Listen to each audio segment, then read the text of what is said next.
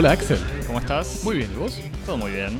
Bienvenidos a Cosmopodis, mateando la cultura del mundo de dos temas por semana, en vivo del Estudio 1 en el sur de París, reunidos, reunidos hoy para hablar de las películas 25 Watts y Whisky, ambas de los directores uruguayos Juan Pablo Revela y Pablo Stoll, y del canal y programa de YouTube Tiranos Temblad. Javier, Decime. si nos querés mandar un mail, Ah, nos escribís a cosmopodis.gmail.com. muy bien, y si querés ver lo que publicamos en Twitter o en Instagram, Nos podés seguir en Twitter y en Instagram en arroba cosmopodis. Y si escuchaste el programa y te gustó y querés estar seguro de escucharlo todas las semanas, Te suscribís en las múltiples plataformas de podcast, en Stitcher, en TuneIn, en Pocketcast, en SoundCloud, en Apple, en todo lo que anda por ahí. Y te suscribís y nos, y sos feliz. y nos pones 5 estrellas, 5 pulgares positivos, etcétera. Muy bien. Y si te parece que tus amigos todavía no, no nos conocen, Lo compartís. lo siempre compartís, estás, lo, siempre lo estás, recomendás, Exacto, lo- siempre estás haciendo circular la buena nueva. le, le puedes robar el teléfono a algún amigo y suscribirlo directamente. Sí, sí, sí. No está permitido eh, utilizar Cosmopodis como un instrumento para condimentar sus propias conversaciones. Sí, al revés, al Y después revés. no compartir. Hay que compartir. No sé, yo, estoy, yo, yo lo hago, Javier, cada tanto, te aviso. Uso, uso resumen, u- uso lo que discutimos para... No, sí es cierto. Estamos a favor del copyleft. Totalmente. Bueno, hoy nos inspiramos eh, Del por el- desembarco de los 33 orientales. Exactamente, 193 aniversario. Nos, nos pareció que era una ocasión que no podíamos eh, dejar pasar. Exactamente, para manifestar nuestro amor por el Uruguay. Exactamente, y analizar grandes obras eh, surgidas en, en este país. Así que queríamos empezar con estas eh, dos películas. Para Sí. mí, una de mis películas favoritas. Sí, y otra que es una, una buena segunda película. que son 25 watts eh, y whisky de, de la pareja de, realiza- de realizadores Juan Pablo Revela y, y Pablo Stoll. Eh, 25 watts es una película que hicieron en 2001, fue el primer, la ópera prima, primer largometraje de ambos, y tiene premios en Rotterdam y en La Habana, no me acuerdo si son premios por la obra o son premios de guion, creo que son premios de guion. ¿no? Eh, no, no, Rotterdam ganó, Rotterdam ganó el- mejor película eh, o mejor ópera prima. y, si, Pero y si mal no rec- premios importantes. Y si mal no recuerdo, ganó también un premio en el Bafisi, donde yo la vi. Este, eh, para, que fue un premio de actuación compartido por los tres protagonistas. Así que bueno, contamos, hablamos de, esta, de estas dos pelis. La primera, 25 watts, ah, que narra las aventuras poco deslumbrantes de tres, de tres amigos montevideanos, el Leche, Javi y Sebas, interpretados por Daniel Hendler, Jor- Jorge Temponi y Adolfonso Tort desde la mañana de un sábado hasta el amanecer de un domingo. A unas horas de rendir por quinta vez eh, italiano, la última materia que le falta para terminar el liceo, Leche está más preocupado por levantarse a su profesora particular. Javi, instalado en el tedio de su changa como conductor de un auto parlante, excusa ante sus padres para postergar su inscripción en la facultad, enfrenta con desafección la inminente ruptura con su novia, y por último Sebas, el menor del trío, que tiene solo un deseo, poder pasar su tarde por primera vez mirando la película que tanto coraje le costó alquilar, una porno sueca. En 90 minutos, filmados en un austero blanco y negro, los caminos de Leche, Javi y Sebas se cruzan con una encantadora corte de perdedores, un encargado de videoclub defensor de la pornografía como vía de acceso sin artificios a la realidad, un distribuidor de pizza a domicilio atormentado por perturbaciones psiquiátricas tras su pasaje por la guardia del regimiento de Blandengues, un artista del hambre versión Cabo Polonio, ocupado con proyectos de performance y sesiones de porro, un trío de lumpenes y traficantes de poca monta, supuestamente amigos del hermano ma- de mayor de Sebas, y muchos otros. Con fondo de rock beat uruguayo y rutinarios fragmentos de programas de AM, los protagonistas recorren lánguidamente un arco dramático que los conduce de modestas ambiciones hasta inevitables decepciones, arrastrando los pies por las veredas de Montevideo, con el desapego que solo puede cultivarse desde la despreocupación adolescente y la elegancia dandy. Muy bien, ¿me contás un poco de Whisky, Javi? Te también? cuento de Whisky. Whisky es una película estrenada en 2014. La segun- 2004, 2004. Perdón, cualquiera. Estoy, estoy disléxico. 2004. Eh, sí, sí, tanto, este justamente es nuestra sesión, nuestra, nuestro episodio clásico, no estamos ocupados de la más eh, reciente actualidad, sino vamos a excavar en el fondo de, del siglo XXI. Esta película entonces, Whisky, salió en 2004, es la segunda película, es la última película del, de la pareja Revela Stoll, eh, con Andrés Pasos, Mirela Pascual y Jorge Bolani, y cuenta la historia de Jacobo, un hombre en la antesala de la vejez que vive solo en Montevideo, sin otra ocupación que la administración de una pequeña fábrica de medias de la que es dueño. Un año después de la muerte de su madre, de cuyos cuidados él se hizo responsable hasta el final, recibe la visita de Herman, su hermano menor instalado en Porto Alegre, para la Matseibe, la ceremonia judía de puesta de lápida sobre la tumba. Como en 25 watts, la película está montada sobre un trío protagónico que se completa con Marta, una de las tres empleadas de Jacobo, apenas más joven que él, que cumple las funciones de secretaria, control de calidad, operaria y capataz, a quien su patrón le va a pedir que se haga pasar por su esposa durante la estadía de su hermano.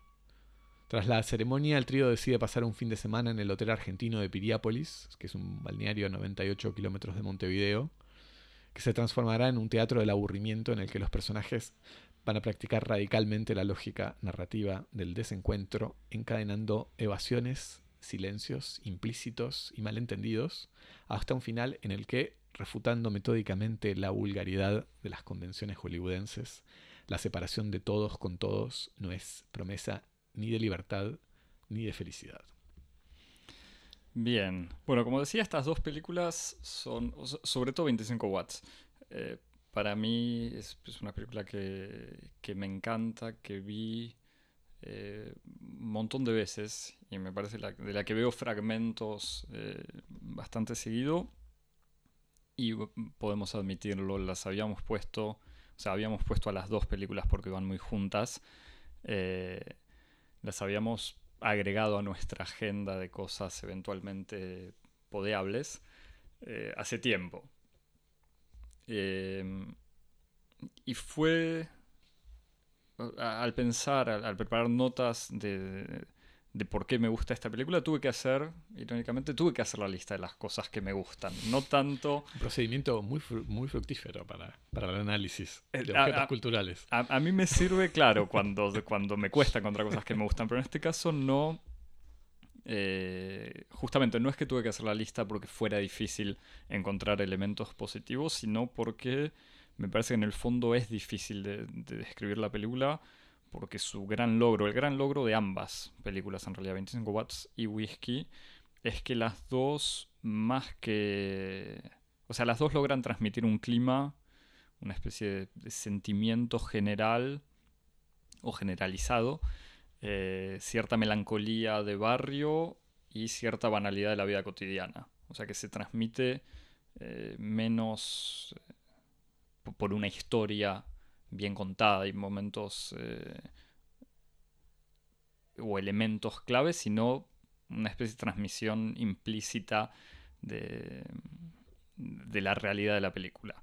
Pero bueno, hice mi lista de, elementos para tratar de identificar cómo se hace ese, ese éxito o, por qué estas películas me gustan tanto. Incluso, y esto te lo comentaba cuando volví a ver eh, 25 watts. Hacía mucho que no la veías de vuelta, ¿no? y hacía, más de un año. Eh, ah, más, de un... más de un año, más de un año. Pero bueno, hay películas que veo todos los años. Más de dos quizás. me parece esto también te lo digo ahora, pero creo que 25 watts como la chinoise son las películas que a las que siempre vuelvo y mientras yo envejezco y los personajes siguen siendo jóvenes, puede cambiar la mirada. Pero eso lo hablaremos cuando hablemos eh, de, la chinoise de Godard. Porque sí, que bueno, ya lo hubiese recomendado al final, pero... Pero, y al ver estos pequeños fragmentos de vuelta, me, pareció enseguida, fue como, está bien, no me equivoco, no es simplemente un, amor adolescente, o sea, que me gusta porque lo había hace mucho tiempo, sino porque es una verdadera obra maestra. Me parece que el primer, eh, quizás es en desorden, pero uno de los primeros elementos que, me parece que funciona muy bien es, son los diálogos. O sea, tiene unos diálogos perfectos eh, que se caracterizan por resumir muy bien a los personajes en, pocas frases o en pocas maneras de hablar, o en, maneras de hablar, más que al decir los diálogos son buenos, uno piensa en el cliché este de Tarantino y sus diálogos. Personalmente odio los diálogos de Tarantino, lo podemos hablar. Sí, o incluso en la, en la escuela norteamericana de, la, escritura de diálogos, que son esos escritos, así, diálogos eficaces, snappy, como se dice, como, ¿no? Eh, sí, pero es que estos son eficaces de alguna manera, pero eficaces que vos decís Con otra como lógica, cuentan, claro, claro, eficaces exacto. porque cuentan una historia, en este caso me parece porque transmiten eh, maneras de hablar, maneras de ser, de pensar, eh, muy bien logradas. Y en Whisky, Sí, pero cuando decía eficaces, pensaba en, en ese modo que tiene eh, cierta estética del diálogo, del, del- del cine o, de- o de incluso de la televisión norteamericana. de explicar la historia, es eso. Sí, no solamente la, la, la exposition, como se dice, de, de- de revelar in- información en- a través de la boca de los personajes, sino el hecho de que los personajes estén permanentemente como en un régimen de elocuencia y de chispa muy alto permanente, donde están todo el tiempo diciendo la cosa más graciosa o más ocurrente y hay como una especie de encadenamiento que produce como una especie de intercambio de golpes, como ta, ta, ta, ta, una especie de ritmo medio yacero, mientras que la eficacia en 25 watts es una eficacia como por economía. Sí, casi, casi lo contrario. O sea, lo- si, si los diálogos me gustan son porque no. porque a veces fallan. O sea, porque a veces incluso muchos diálogos. eh, no sé si se resumen a pará, vos", Pero, pero ese tipo de cosas. Es alguien que, que insulta al otro y el otro que no tiene respuesta. Exactamente. Y que en whisky eh, son aún más eficaces, pero también de este modo. O sea, con aún más silencio. O sea, Sí. son diálogos mucho más cortos que lo que transmiten son más tensión. Una tensión de la banalidad, no una tensión de la tensión dramática. Claro.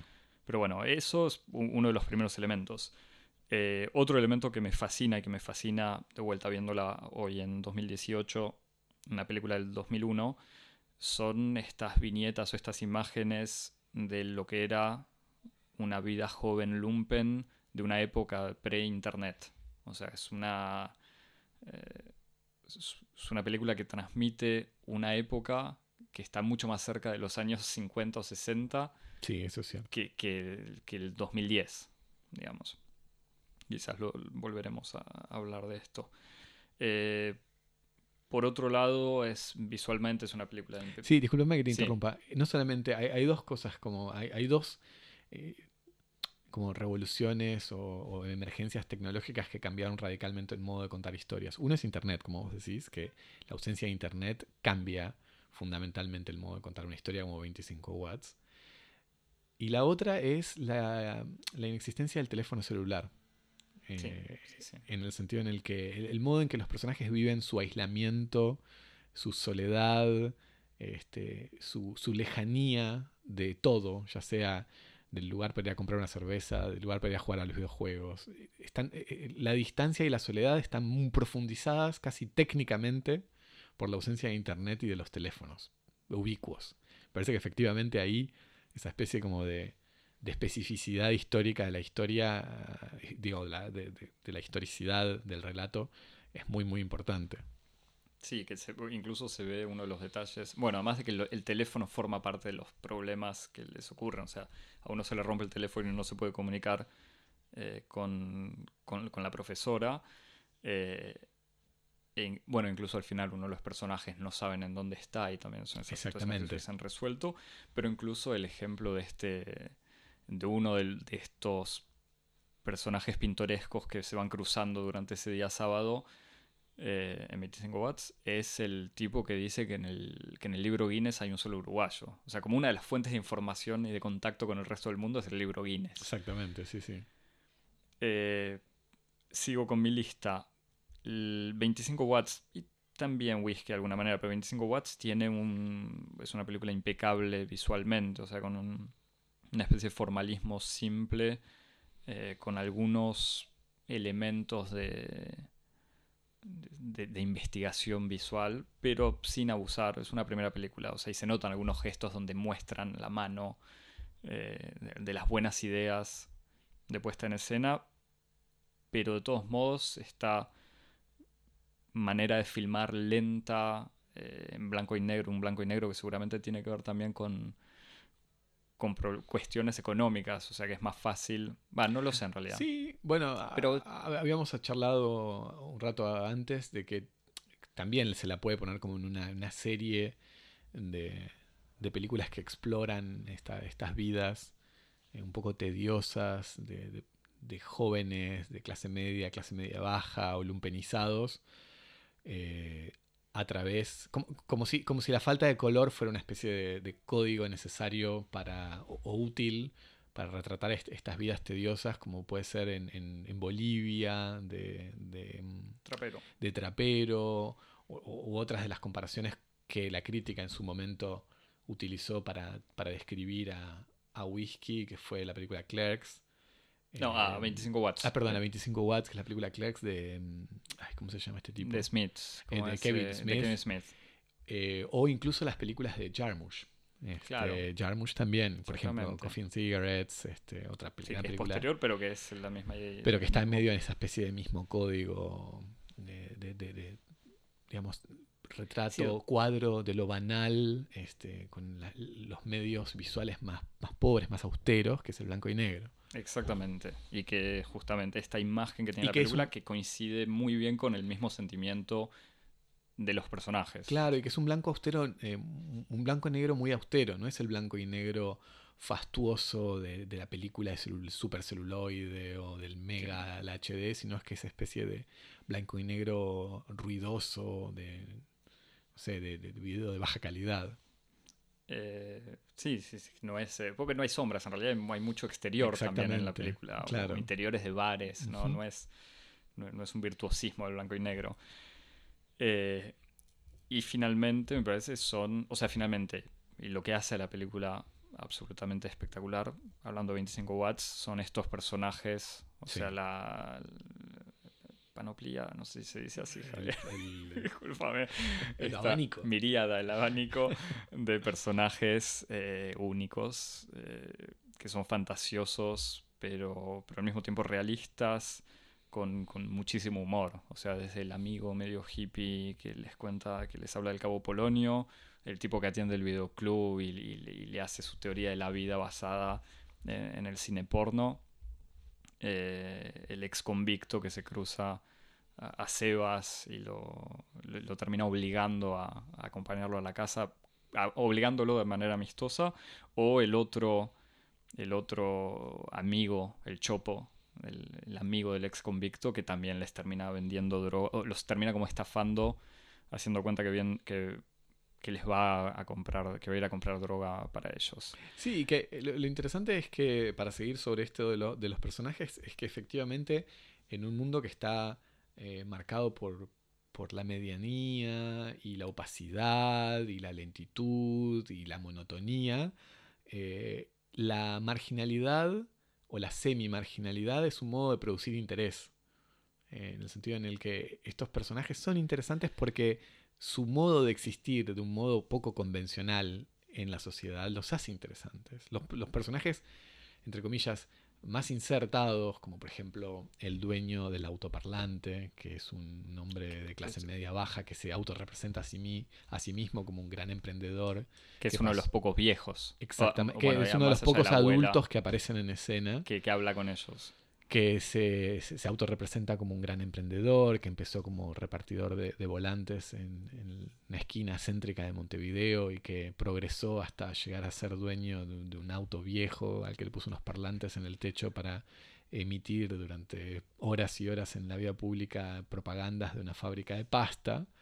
Es un personaje que está lleno de clichés, está lleno de, de ese discurso autocomplaciente, pequeño burgués eh, y dos otros personajes adultos que aparecen, incluso la profesora de, la profesora de italiano, que es el, interés romántico de, Leche, es un personaje poco interesante, también convencional, y lo, que, lo que constituye un poco la razón del desajuste de los personajes marginales es también lo que constituye su interés. Están todos un poco afuera de, de lo que son las repeticiones, la monotonía, y eso es lo que los, hace interesantes, los hace ricos, los hace simpáticos en cierto sentido.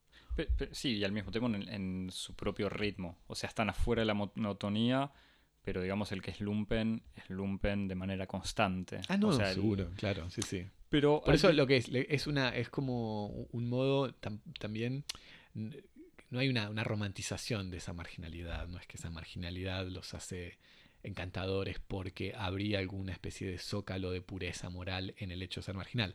La marginalidad es, más interesante desde un punto de vista narrativo. ¿eh? Esos personajes tienen historias más interesantes, viven vidas más interesantes, sujetas a, a más eh, aventuras, a más este, intereses un poco extravagantes.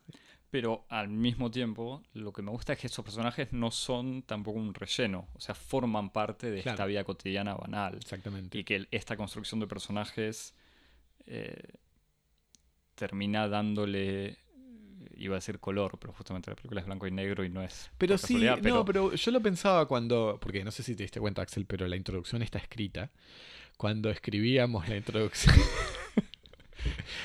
cuando escribíamos la introducción de La, introducción que hicimos, que, hici- que, que- que dijiste vos de memoria. Exacto, que escribió el pasante.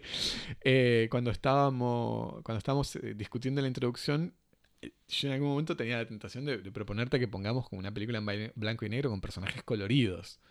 Porque efectivamente, si, si la película está en blanco y negro y tiene como una especie de tono muy, muy monótono, muy opaco, eh, muy deslucido, los personajes son personajes que son coloridos. Tienen una especie como de, de brillo.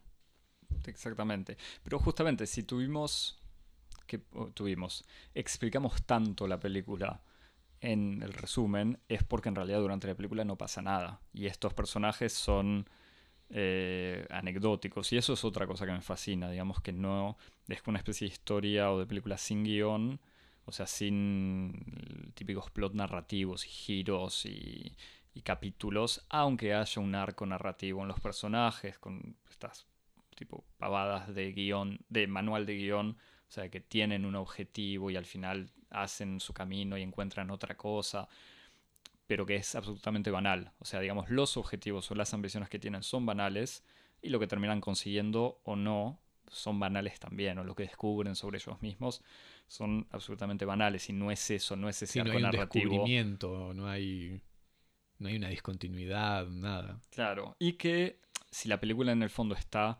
eh, llevada por estos personajes, por el trío principal y los otros personajes que aparecen alrededor, eh, no es tanto por el drama psicológico que, lleva cada uno de los personajes, sino por esta manera que, de vuelta me, sigue impresionando al volver a ver la película, de transmitir una crisis existencial adolescente, una crisis, o ni siquiera una crisis, pero una especie de angustia eh, ligada a la banalidad y, el, estado de,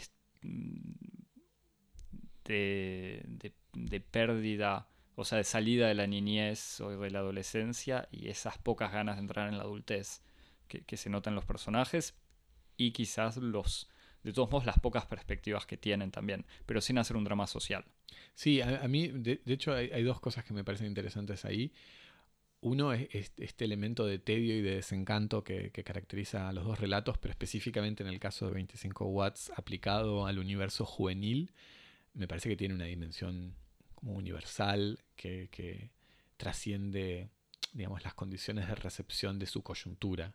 Pero también coyunturalmente me parece que es interesante como, sobre todo ahora, donde estamos nosotros, este, no solamente en nuestras vidas, sino históricamente, verlo como una especie de, de- de- como de última, de, último momento de toda una, una especie de secuencia histórica muy vinculada con el desencanto y la desazón de la juventud en América Latina, que es esa secuencia como años 90, principios de los do- 2000, de esa generación X, si querés, que no fue la generación de, las, de la apertura democrática, que- La generación nacida, quizás, con la apertura o un poquito a la, la gente que nació en, en los 70, que, que- que- porque la gente que fue joven en los 80 vivió un poco en la, en la épica de la, de- de la transición, de la apertura democrática, etc.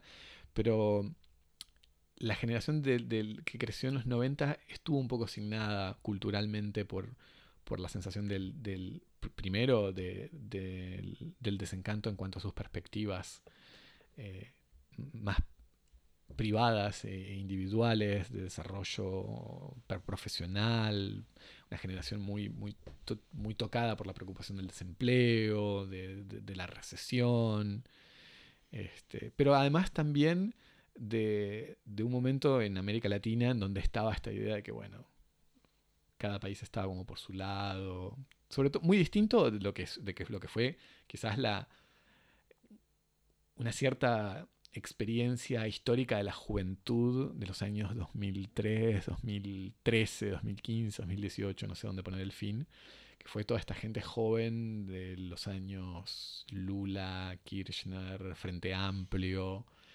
que fue una juventud distinta. Este, o sea, habría mucho para decir de, de Argentina, de Brasil, pero incluso en Uruguay, eh, el desarrollo y el boom económico que tuvo Uruguay durante los años de gobierno, a partir de los años de gobierno del Frente Amplio, suscitó incluso toda una serie de artículos y debates sobre si el uruguayo, había un nuevo uruguayo, como un uruguayo que no estaba asignado como por, por la resignación, el desencanto o, o, el deseo de austeridad y que había sido en alguna medida como más captado por, por, por pulsiones eh, sociológicas que estaban más presentes en Brasil o en Argentina, como por ejemplo la pulsión consumista. Eh, incluso una fascinación por el extranjero. La fascinación por el dinero. Este, hay, una, hay, una, frase en un artículo que después también podemos tuitear que nos dice como el reemplazo o la sustitución de la lógica del cliente, eh, de, la lógica del ciudadano por la del cliente.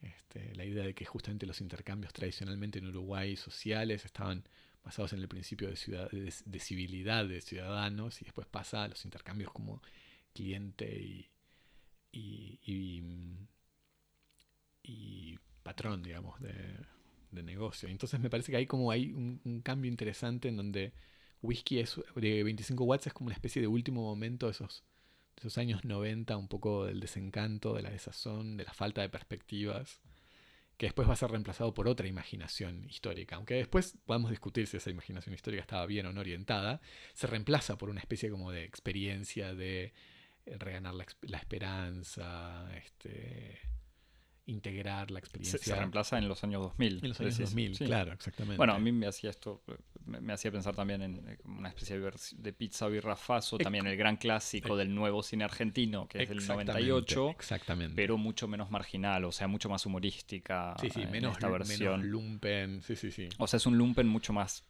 eh, gracioso, digamos, el, el de 25 watts.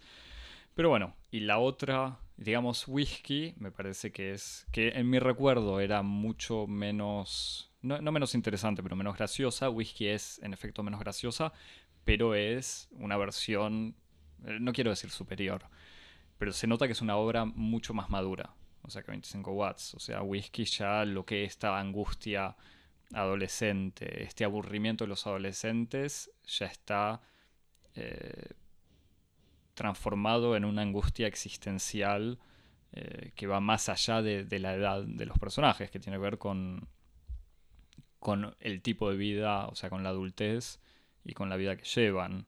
Entonces, en esta historia donde ahí sí es la vida eh, cotidiana aburrido del dueño de una pequeña fábrica que no, al que, que se ve más o menos invadido por las medias extranjeras, pero que en sí, en su vida cotidiana, no, es una mediocridad permanente de alguna manera. Su secretaria empleada, en realidad, más, mucho más que la secretaria, en realidad, eh, que también llevó una vida aburrida. Entonces, es como esta misma angustia y esta misma repetición eh, de la vida cotidiana sin sentido, visto de una manera mucho más profunda y, y deprimente. O sea, es mucho más triste. 25 Watts es una película que termina siendo graciosa eh, Whisky es esta versión, una versión mucho más triste, me parece. Sí, sí, no, sí, sí, sí. Se puede decir que 25 watts es una comedia dramática. Whisky es un drama. Claro, sí, sí. Un drama con momentos graciosos por, la torpeza. Sí, sí, sí, no. Aunque es. Sí, yo estoy, estoy de acuerdo con vos, de que Whisky en alguna medida es un. Puede parecer un poco artificial, pero Whisky es el mismo proyecto 25 watts, pero radicalizado. Como llevado un poco a sus últimas consecuencias. Este... E, hecha apenas tres años después, en realidad eso también es sorprendente. O sea, da la impresión que es como la película diez años después, cuando en realidad es tres años después. Sí, sí, sí, sí, efectivamente. Este, no, en ese sentido es muy interesante. Además me, me parece como muy interesante también eh, el modo en que Whisky se acerca a, a una cierta experiencia existencial utilizando personajes que, digamos, los personajes están todos como entre los 55, 60, 65 años, son todos este, viejos, por decirlo de algún modo. Comparados, no, para no, para no ofender a, a nuestra audiencia, comparados con los jóvenes de 25 watts. Bueno, ser viejo tampoco es algo malo, eso es etarista. Ah, pero dicho, dicho así sonaba feo. No, pero lo que quiero decir es, eh, como un régimen etario distinto, que no es el de la adultez. Eh, y al, mismo tiempo no, no, no, los trata como una especie de, excusa un poco romántica eh, para hacer una especie como de versión romantizada o más. Porque, a ver, lo que quiero decir con, con, romantización de la vejez es que se me ocurren algunos directores que utilizan la vejez para, para, para, para producir una especie de versión sabia de los adolescentes. En, cierta, en ciertos relatos, en ciertas películas, el viejo es como una especie de adolescente disfrazado, de, de, de, adolescente disfrazado de persona sabia, con experiencia en alguna medida es como una especie de versión como radicalizada o súper potente del adolescente. Y pienso, por ejemplo, en el cine de, Paolo Sorrentino, por ejemplo, en, la película Juventud, y también en alguna medida en la, gran, en la, Grande Belleza, en donde los utiliza justamente, utiliza al, viejo, hay como una pulsión gerontófila que es falsa en el fondo, porque utiliza como al viejo como una especie de, de, de vehículo de la perspectiva un poco juvenilista, pero tamizada por, por, el, por el flujo de la experiencia vital. Mientras que me parece que en, en 25, en, en Whisky no hay esta especie de, como de, de, de disfraz de, un, de, una edad por otra, sino que utiliza eh, lo que esas dos edades tienen en común, que es que son como instancias transicionales, en el sentido en el que son dos edades que, que, que producen una cierta experiencia de desidentificación o, de dislocación en el orden social. Como que el adolescente ya no es un niño, pero tampoco es un adulto, está como en esa especie de fase transicional. Este, sobre todo estos post-adolescentes de, 25 watts que tienen como esa especie de edad incierta entre los 18 y los 20 y pico de años. El 17 incluso. O sea, el Sebas parece más joven todavía. Exacto, que están como esa especie de camino que va desde el liceo hasta el, ingreso en el mundo del trabajo. Y eh, los personajes de Whisky, que ya están como entrando en, en, una edad en la que ya no tienen así ninguna perspectiva, o se supone que no tienen ninguna perspectiva de cambio y, están todavía como acomodándose a esa especie como de cambio de régimen, de régimen etario. Parece que en ese sentido las dos películas eh, unen las preocupaciones de la adolescencia con las preocupaciones de la vejez de un modo muy interesante que están deprimidos no porque les duele la espalda o la rodilla cuando se levantan a la mañana, exactamente, simplemente porque la vida que llevan exactamente, exactamente, no que los satisface. que ese es elemento casi folclórico que, que por ejemplo está en, por folclórico lo digo en un sentido peyorativo, que está en las películas de, Sorrentino, que hay como esta especie de, estetización de la decadencia del cuerpo, que, sino que justamente utiliza como la posición existencial de, de la vejez, que en algún sentido se parece mucho a la posición existencial de, del adolescente. Sí, en ese sentido me parece que son dos películas que están increíblemente conectadas y al mismo tiempo una es la versión profundizada, este, vos decís más madura, es el mejor modo de decirlo en cierto sentido, como desprovisto de todos los las tentaciones efectistas que puede tener 25 watts. Eh, justamente, las ganas de hacer una película que sea graciosa, que funcione bien, que esté equilibrada. Claro, porque da la sensación de que, de que Whisky es, en cierto sentido, el espíritu de 25 watts sin eh, el disfraz. Eh, folclórico y, del humor. Claro, y el, el sin la protección del humor. en ese sentido es como 25 watts es todavía demasiado postmoderna. Es como se esconde en la ironía, se esconde en el humor para disfrazar una pulsión muy profunda y muy sombría que en whisky se desarrolla sin ningún tipo de contención. Sí, sí, en 25 watts hay mu- mucho más ritmo, hay música. En cambio, en Whisky es, es una película lenta. O sea, con escenas lentas, personajes lentos, personajes que hablan poco, que, que repiten. Exactamente. Eh, y Sí, que creo que la música es la música de fondo que es apagada, pero que está en la radio y se apaga, o de un karaoke decadente de- del hotel. Sí, y al principio y al final tiene una pequeña banda de sonido de la pequeña Con orquesta de acordeones. reincidentes. Sí, sí, que está compuesta para la, para la película. Con bandoneones entonces, perdón. Este. Sí, ah, bueno, yo también tuve que hacer una lista de cosas que me gustaban, porque eran muchas. Este, y traté de, de unir, en, en vistas de que me parece que la, la película tiene como puntos de correspondencia muy fuertes. eh, se me ocurrió también como, por lo menos señalar cuatro puntos que me parecen importantes y que, y que, se, que- se desarrollan, son temáticas o, o preocupaciones que se desarrollan en las dos películas. Decime, Javier. Eh, te digo, esto también está escrito, ¿no? está todo escrito. no, una de La las cosas. nos grabamos por separado. Exactamente, claro, todo esto es una, todo esto es una ficción. Eh, no, una de las dos cosas que me- una de las cosas que me, me interesan las dos es eh, un interés po- por, instalar las historias como una especie de, de contexto intemporal. Eh, y, y por intemporal me parece que no se entiende una... No, no lo entiendo como una característica de abstracción, o sea, de, de sustraer elementos que permitan situar cronológicamente a la historia, sino al revés, eh, producir la superposición eh, de elementos de identificación cronológicos que son eh, diversos, diverg- divergentes.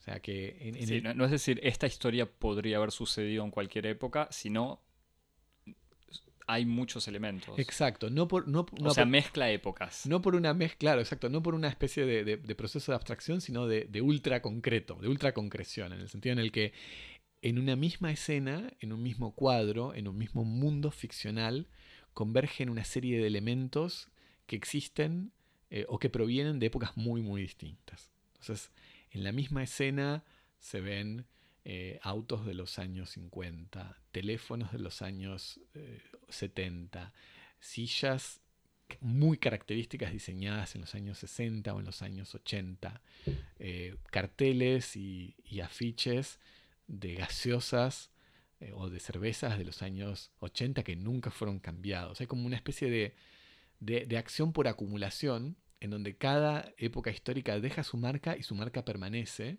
Y lo interesante es que todas las marcas epocales existen, pero bajo el modo como de- del documento, de, de- la reliquia. Incluso las cosas del presente parecen viejas.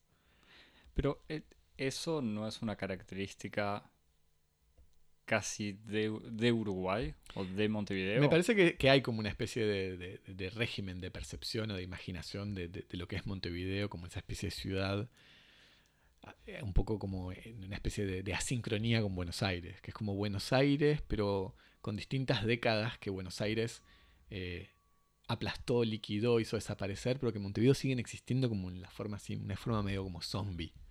Los, los argentinos les encanta decir que Montevideo es una ciudad melancólica, nostálgica, pero me parece que eso, que es como una percepción muy subjetiva, lo que es interesante es que eh, desde un punto de vista como material, eh, permite la existencia de distintas épocas en un mismo presente.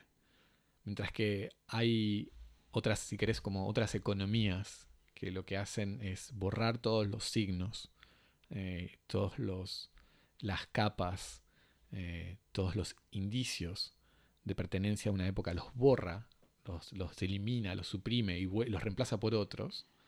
eh, en, en- en los mundos, estos montevideanos, eh, por ejemplo, como en estas dos películas, esos mundos existen todavía. Está- están todos así como uno apilado sobre el otro y, y produce una especie de sensación de que sí, es un- una especie de... A mí me interesa porque además produce como una especie de resistencia a la idea de contemporaneidad. ¿Entendés? Es como que son, son películas que, que tienen la,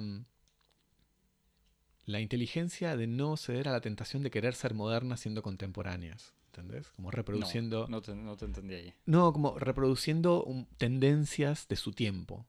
Claro, sí. Eh, por ejemplo, Bueno, el hacer una película de jóvenes al estilo... Bueno, voy a dar una, una- una- una comparación que pu- puede parecer de mala fe, pero como las películas de Xavier Dolan. eh, que el, el el realizador realizador canadiense, canadiense, que son, Quebec. por, o sea, por otra parte, películas que me gustan mucho, pero que operan sobre esta idea de que lo moderno es lo ultra contemporáneo. Pero lo ultra contemporáneo en el modo de eh, lo hip, lo que está a la moda, lo que es la vanguardia eh, de- del presente. Aunque retome eh, elementos del pasado, lo retoma un poco, si se quiere, con, el procedimiento hipster, de tomar cosas del pasado, pero los hace existir como si fueran las verdaderas formas de existencia de lo moderno. Mientras que en 25 watts y en whisky existen, e incluso existen los mismos elementos así del mundo hipster, pero todo parece siempre viejo, todo usado, todo... Sí, sí, el, teléfono antiguo no está ahí porque está bueno tener algo antiguo, sino porque estuvo ahí. Exactamente, o incluso la aparición de ciertos elementos que uno podría decir como elementos que son retro, eh, como un Atari abajo de una cama, no aparece como, ah, eh, eso es retro, sino como eso existe en una especie de extraño presente en donde todo ya fue pasado de moda, en donde, donde toda promesa de, de modernidad fue incumplida. Como que todo lo que existe en todo lo que existe en, en- en estos mundos son como cosas que están pasadas de moda, incluso cuando son actuales y modernas. Es que tiene que ver, yo no sé si, que si quería seguir sobre este punto, pero... Sí, podemos, creo... seguir, seguir- podemos seguir justamente sobre este punto. Dale. Que No, pero- sí. las dos películas eh, encarnan un- un- una cierta perspectiva eh, que es una perspectiva profundamente escéptica de la idea de progreso. Exacto, yo estaba pensando en eso, Javi. Yo Era me como imagino- que- que yo te había, yo- adivinado como- cuál era tu punto siguiente, pero que está muy ligado a este. Exactamente. Pero es eso, y me acordaba. eh, Me, me acordaba justamente hay una escena en, en Whisky cuando el hermano están yendo a la cancha como iban cuando eran más chicos, están en el auto y el hermano que viene de visita desde Brasil, en donde tiene una fábrica de medias más moderna, uno supone, le dice, dice, ah, estamos a una cuadra de la fábrica, ¿me podés llevar? ¿Me la podés mostrar? Y el, ¿cómo se llama? Jacobo, medio reticente, como con vergüenza en el fondo, por la misma razón por la que le pide a, a su empleada que se haga pasar por la mujer, cosa que no tiene casi ningún sentido y al mismo tiempo es aceptado naturalmente por todos, eh, por todos, por él mismo, él como se lo pide porque le parece normal y ella lo acepta como algo totalmente natural, pero bueno, su hermano Herman le dice, ¿me puedes mostrar la fábrica? Él le dice, duda, y le dice, bueno, está bien, pega media vuelta, y cuando se paran con el auto delante de la fábrica, eh, Herman ve que la chapa es la misma chapa. Uno imagina que reconoce que la chapa es la chapa de hace. o la puerta, no sé cómo se dice, pero la, la entrada a la fábrica es la misma desde hace 40 años, con la misma chapa oxidada que nunca fue cambiada. Y le dice: Bueno, no, ya está, no es necesario. Ni entremos, llegamos tarde al partido. Como que ya entendió al ver esa puerta que no hay ningún cambio dentro. o sí, sea, exactamente. Y es. eh, Me parece que que eso es fundamental, en el sentido en que las dos películas eh, muestran una especie como de, de desapego, desencanto a la idea del cambio, a la idea del progreso. Las dos películas son películas que, que, trabajan, que funcionan sobre la estructura de la rutina, la repetición. La, la estructura, por ejemplo, la estructura diaria, la estructura del día, es muy importante en las dos películas. En una película, 25 watts es la estructura. Sí, pues 24 horas. Las películas son empieza 24 horas. y empieza con ellos sentados pensando en ir a comprar una cerveza en la calle, en, adelante un- de una casa, y termina con esa misma situación. Exacto, y es una película que tiene como una especie de potencial iterativo, en el sentido en el que la peli- lo que ocurre en ese día es tan banal que uno perfectamente puede pensar que es un día como tantísimos otros en la vida Y de que el esos sábado siguiente sería una película parecida. O sea, Exactamente. quizás con anécdotas diferentes, pero en el fondo sería lo mismo. Exactamente, durante años. Y Be- Whisky es como el mismo procedimiento, un poco más eh, elaborado, si se quiere, en donde es una sucesión, sobre todo en la primera media hora o 45 minutos, o sea, casi la mitad de la película, eh, antes de que los personajes emprendan este viaje a Piriápolis del que hablábamos al principio, la primera mitad de la película es una sucesión casi exacta de estructuras diarias. Y la rutina de, de, ambos, de Jacobo, De y de Jacobo su y Marta. empleada. Jacobo que sale, toma un café en un café antes de ir a las siete y media en punto a abrir la, la fábrica, mientras Marta llega siempre unos minutos antes, lo espera en la puerta, cuando abren la puerta ella entra, se va a cambiar, baja, le trae un té, él prende las máquinas, o sea, esa estructura que se repite justamente, que, en el fondo hay, creo que es una escena que se ve cuatro, tres o cuatro veces, ellos entrando a la fábrica y que podría pasar diez veces y sería exactamente igual. Exacto, y me parece que lo lo interesante como lo profundamente filosófico de, digamos, el, el programa filosófico de las películas es que son como el antidía de la marmota. Eh, Buena recomendación, Javi, no la habíamos anotado, pero era, era para recomendar. el día de la marmota, eh, Película con Bill un- Murray, creo no que en español es. está traducido como un día sin fin. No, el hechizo del tiempo. Hechizo del tiempo. Depende, creo que de la traducción. Creo que en, España es en. España creo que es un día sin fin, creo que en, en Hispanoamérica o en Latinoamérica Latina creo que es hechizo del tiempo. Pero bueno, en el día de la marmota está esta idea que en el fondo es como una idea profundamente si queremos entrar como en el terreno, en el peligroso terreno de la sociología salvaje, como una idea protestante, Sí, no, de que la liberal. repetición, o liberal, que la repetición, que la práctica sea el maestro. Eh, y entonces este personaje, que es un, un periodista de clima, está encerrado en una especie de fenómeno un sobrenatural, hechizo del tiempo. en un fenómeno sobrenatural que lo obliga a repetir su mismo día, y esta repetición del mismo día a él lo transforma en una mejor persona. Y cuando él mejora como persona, se transforma de una persona egoísta a una persona altruista, sale de este loop, sale de este hechizo del tiempo. El verdadero programa filosófico de 25 watts y de, y de whisky es que eso es una ilusión. Es que esa idea de que a través de la rutina, de la repetición, hay como una especie de horizonte de, de emancipación, es una, es una ilusión, es una candidez. Y estos personajes tienen como una especie de, de lucidez un poco estoica, y por eso al principio decíamos como incluso un poco dandy, en donde surfean la rutina, como son eh, lo más eh, dignos y lo más elegantes que se puede dentro de la repetición, sin caer en esas ilusiones cándidas, ingenuas, de que el futuro tiene mágicamente, estructuralmente, providencialmente algo mejor para ellos. Me parece que eh, hay como una especie de, bajo la apariencia de sombrío, melancólico, hay como una especie de profunda lucidez ética en las dos películas, en esta especie como de desapego por la idea del progreso, providencial. Sí, que, no, que, se ven los dos, incluso el, el leche que, que no quiere pasar el examen, o, o que, que sabe que termina el liceo con eso, pero en el fondo no ve ningún tipo de futuro. Exacto. Y el otro que dice, bueno, tengo el laburo, el otro es Javi, que dice, voy a trabajar manejando el auto que, que pasa las publicidades, así tengo una excusa para no inscribirme en la facultad, como si no hubiese ningún cambio. Exactamente. Y que en Whisky obviamente se ve con esta rutina tan diaria. Sí, y de, de- de- de esta gente que de, de Jacobo que no va, a no va a cambiar las máquinas, no va a cambiar los modos de trabajar, no tiene, en el fondo no tiene sentido. Son como personajes así, en ese sentido, de una hiperlucidez, en esa especie de resistencia a, la seducción de la idea del progreso. Y de hecho incluso pasa algo en, en- en Whisky que pone un poco a prueba esta idea de la repetición, que es un acontecimiento extraordinario eh, hacia el final de la película, Jacobo eh, recibe, tomó, re- tomó un poco reticente, un dinero de su hermano, Herman. Lo rechaza. Al principio lo rechaza, pero después lo, lo- lo- lo toma. No sé si te acordás la circunstancia Me acuerdo, exacta. sí, quizás no.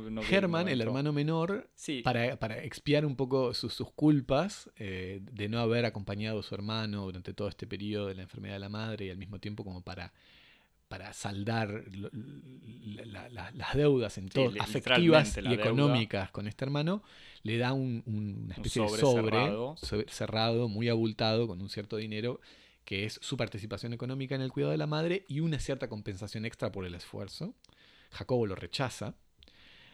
Todo esto ocurre en una cena show en, en ese hotel, en el que empieza un espectáculo de karaoke y llega Marta y Germán, el hermano menor, pasa a cantar el karaoke y seduce, canta la canción favorita de Marta, se la canta a, Herman se la canta a Marta de un modo un poco seductor eh, sabiendo que además, o por lo menos presuponiendo que es la esposa de su hermano,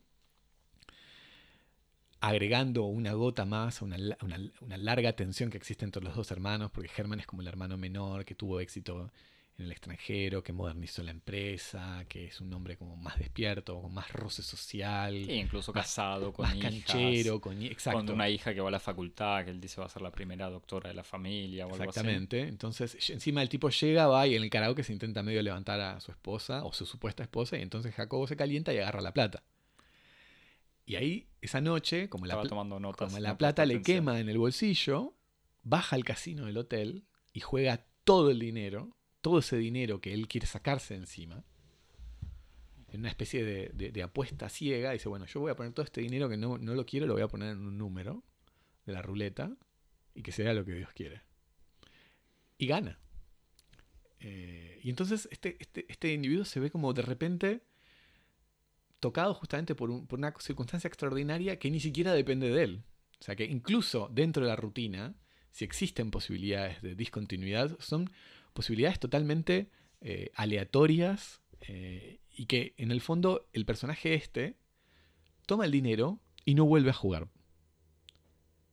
Un, eh, individuo atado por la imaginación providencial dice este dinero, lo tengo que volver a jugar. Tengo que, la idea de ganar más. Tengo que tratar de ganar más. Tengo que, vuelvo a hacer una, una jugada. Juego parte del dinero y sigo jugando. O esto lo invierto. O cambio de vida. Nada de esto ocurre. El azar ocurre como ocurre el azar. Sin razón y sin efectos. Entonces, me parece que eh, eh, hay una gran, una gran inteligencia y una gran astucia incluso para poner a prueba el, dispositivo de la repetición con la, introducción del azar como algo que no deja de ser exactamente lo que es el azar. Algo infundado, algo irracional, y que estos individuos dejan entrar y dejan salir como una especie de, meteorito en un, campo así. Que, incluso igual lo que, cambia en la película, después de esta situación, están en Piriápolis, el hermano se vuelve a Brasil, ellos vuelven a Montevideo, y al día siguiente que van los dos, que, que, empieza un nuevo día que se repite en la fábrica, Jacobo llega a abrir de vuelta, va a desayunar al bar, abre, llega a las siete y media para abrir la puerta y al revés de lo que había venido pasando siempre, o sea, en las dos o tres veces que lo vimos, pero uno supone siempre, ve que Marta no está esperándolo en la puerta. Entonces él abre la fábrica, se prepara un té, recibe a, a las otras dos empleadas sin que aparezca Marta. Pero, incluso diciéndole a las otras, bueno, tal cosa, pregúntenle a Marta cuando, cuando venga después. Como suponiendo que todos modos va a venir. Con, o sea, no, es para decir ni un final con la vida de Marta cambió, ni un final abierto. No, no se le pregunta, no, simplemente, bueno, algo cambió en Marta para que no llegue o llegue tarde, pero todo el resto sigue igual. Y en el fondo uno supone que Marta va a volver, va a llegar tarde. Sí, pero en todo caso no, se, no se insinúa como, incluso aunque ya no vuelva, no se lo presenta como una especie de acto emancipatorio que cambia su vida. Claro. Este, la idea estructural y filosófica del final feliz es una idea que es imposible en este, en este universo narrativo y eso es extremadamente interesante. Después otra cosa que vos mencionabas ahí que también me, me interesó mucho es como una sensibilidad por la cultura material. Es como que las cosas son tan importantes y son tan elocuentes, son tan útiles como instrumento narrativo como las personas. Sí, en 25 watts no aparece tanto, o sea, hay, grandes momentos, lo digo solo para repetirlos porque me gustan y después poder tuitearlos, eh, con las botellas, porque están sistemáticamente usando y tocando botellas, y con la chaqueta. La chaqueta tiene. Es, el único momento donde se, señala específicamente algo y le dice: Me gusta tu chaqueta, préstame, dame la chaqueta. Chopo Menchaca Chaqueta Chicas. Es una frase. gran frase. Antológica. Eh, que explica que el uso de la chaqueta es para impresionar a las chicas. En cambio, en Whisky, sí, la manera de filmar. A la fábrica primero, pero incluso después la casa, o sea, esa casa vieja, el, departamento en donde vive Jacobo, con los platos que están primero sucios y no todos bien colgados, pero que cuando Marta va a ser de, mujer, los limpia y los vuelve a acomodar, ilumina, abre, barre todos esos, hay una especie de manera de filmar los objetos con entre melancolía y casi amor, candidez. Sí, no, pero incluso eh, este, del mismo modo que aparecen estructuras de personajes o incluso actores en las dos películas, aparecen, si, si querés, como personajes objetos en las dos películas. Los Walkman, eh, las radios, eh, los televisores, eh, los mecanismos de persianas, los videos, los VHS, o sea, el funcionamiento de estos objetos, el modo en que se rompen y obligan a los personajes no a reemplazarlos, sino a pasar su tiempo reparándolos son, son procedimientos narrativos en las dos películas. Las y, dos películas. que forman parte del paisaje. O sea, no hay ni una especie de insistencia. Quizás en whisky sí se ven más, pero están ahí y están presentes. Exactamente. Y, y que también como operan en. Como, como vehículos de estos dos elementos que habíamos mencionado antes, que es la intemporalidad. O sea, esta profusión de objetos son los indicios de los que hablábamos antes, que permiten datar. Es como si, como si, si si en nuestra capacidad de someter las películas al carbono 14 en whisky en 25 watts, el, aparato se volvía loco. Como que diera todas las épocas al mismo tiempo. Y, esos indicios son justamente estos elementos de la cultura material que son extremadamente ricos, son muy proliferantes, en, en una puesta en escena que por lo demás da la sensación de ser muy austera, hay como una especie de riqueza, de sobresaturación de elementos materiales que, que producen esta especie como de efecto de, de intemporalidad muy interesante.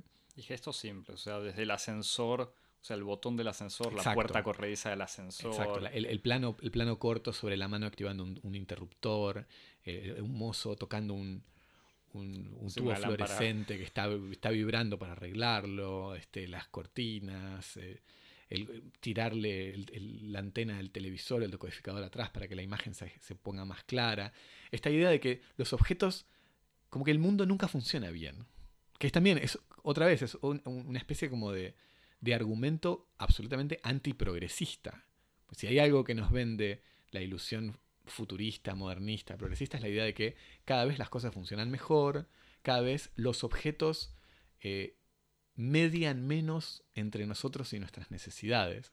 El progreso tecnológico funciona sobre esta hipótesis de que en la medida en la que la tecnología se vuelve cada vez más eficiente, la distancia que hay entre nosotros y nuestras necesidades como desaparece, es cada vez más invisible.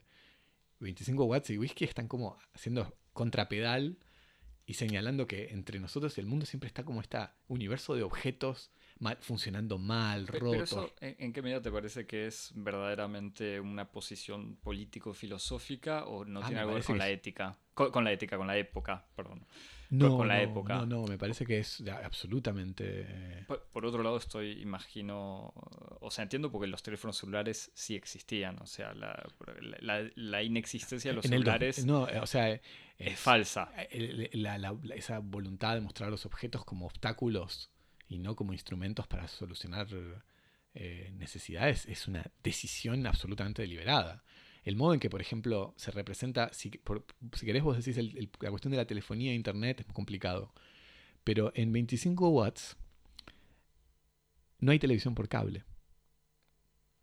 Los personajes están como sometidos al tedio de tener que ver televisión, que es un embole.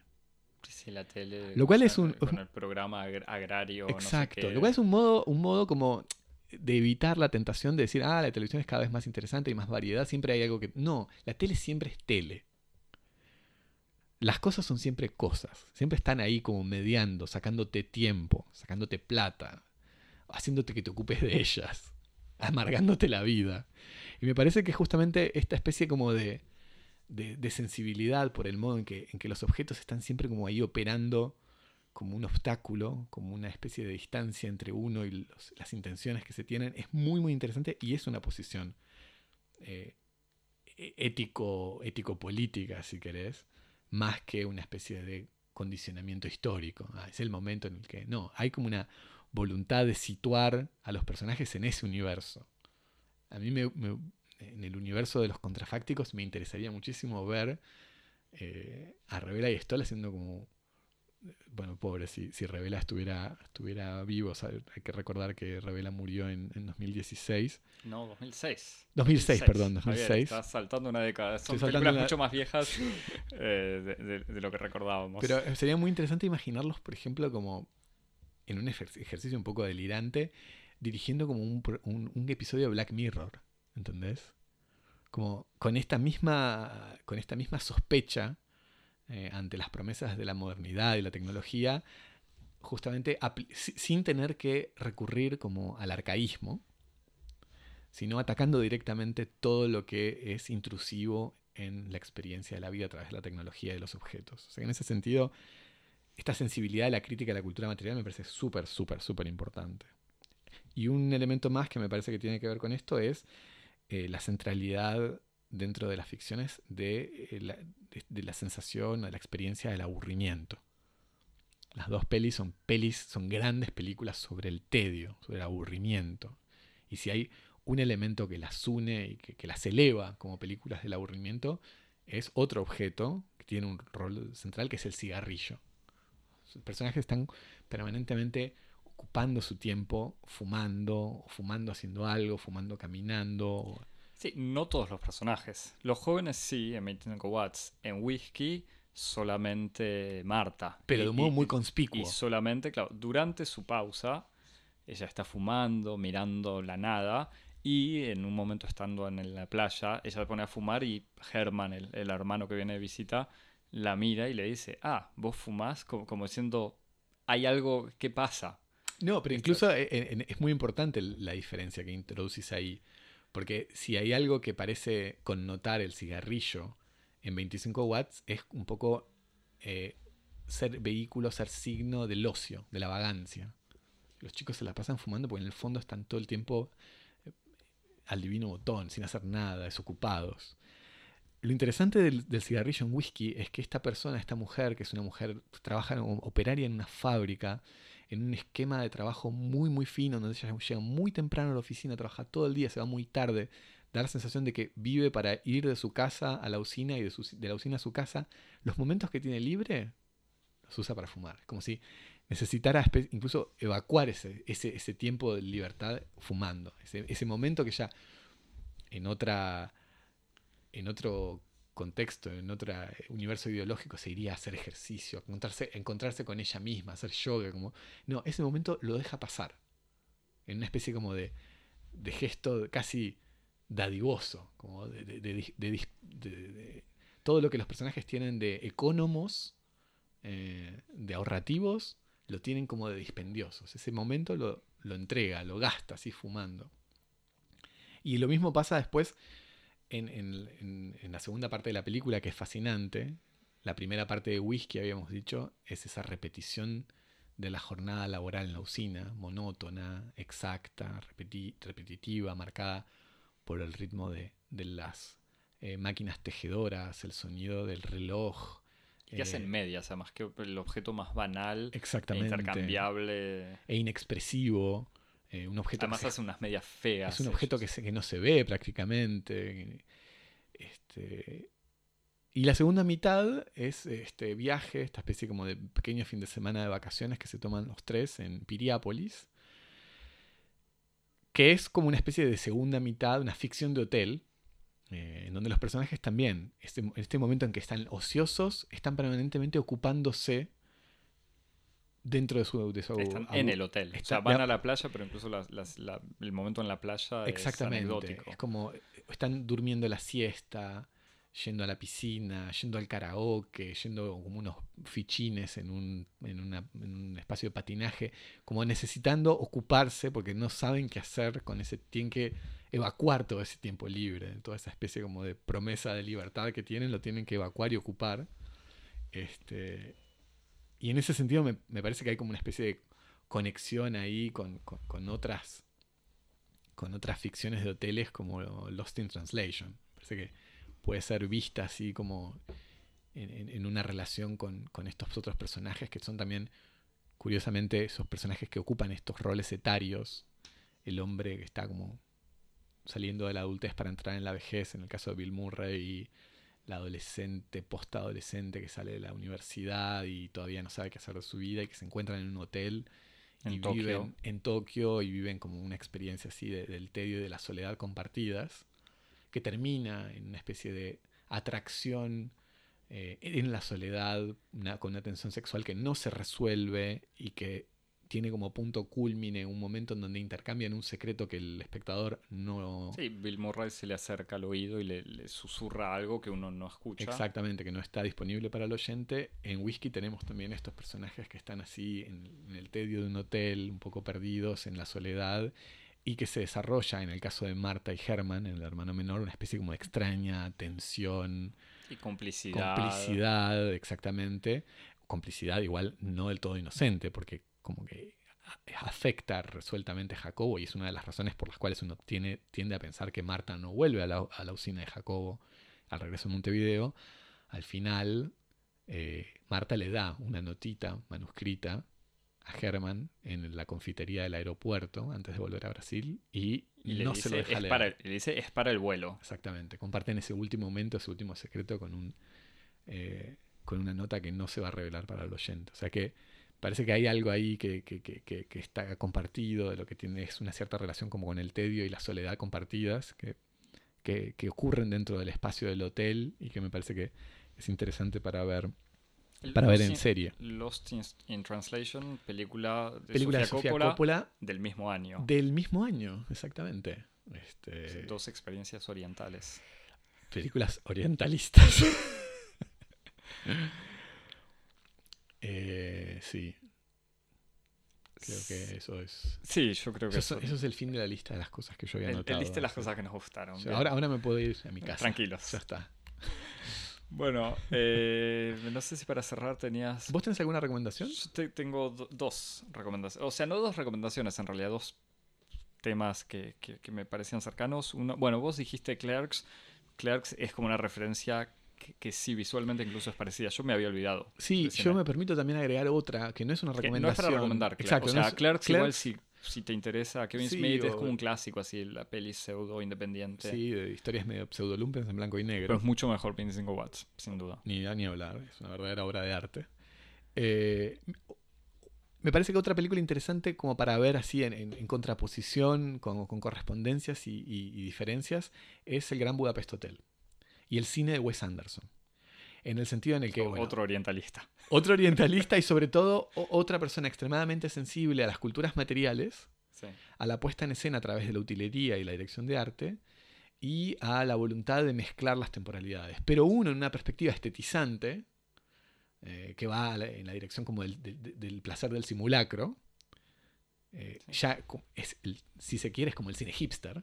Eh, hipster en el sentido como totalmente, Lo fue antes. no en el que- sentido sociológico, sino casi en el sentido filosófico, estetizar eh, el pasado para, para trascenderlo como una forma de modernidad, incluso a- a- luego de, de- de su pasaje por el arcaísmo. Mientras que en 25 Watts existen como en, en el cine de. Revela y Stoll existen como estos, estos elementos similares de preocupación, de puesta en escena, de sensibilidad por las culturas materiales, pero con resultados y con proyectos radicalmente distintos. Así que me parece que es como este, ahí como la, dif- la diferencia entre un- unos montevideanos y un californiano. No sé de dónde será en realidad.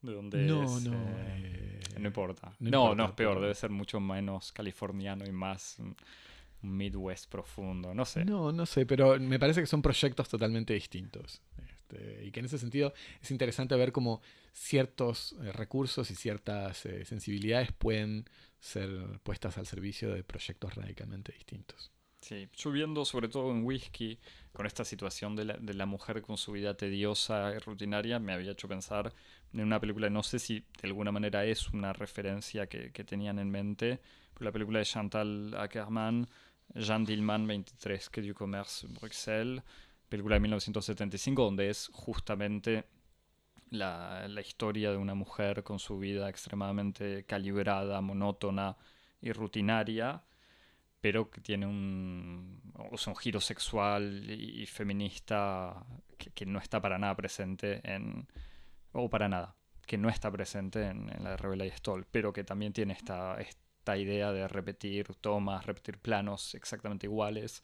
día tras día. Em, y eh, otra referencia, pero era solamente para hacerme canchero, pensando así este malestar eh, juvenil, pensaba en el spleen y obviamente Baudelaire y las flores del mal, así para, para Uh. recomendar algo eh, y salir un poco de- del audiovisual. Pero bueno, era, era solo el, el Bueno, sí, placer es por eso de- yo recomiendo el- el- la, la- la marav- maravillosa eh, novela de Alberto Moravia, El Tedio. Bueno. ¿Terminamos la primera parte? Dale.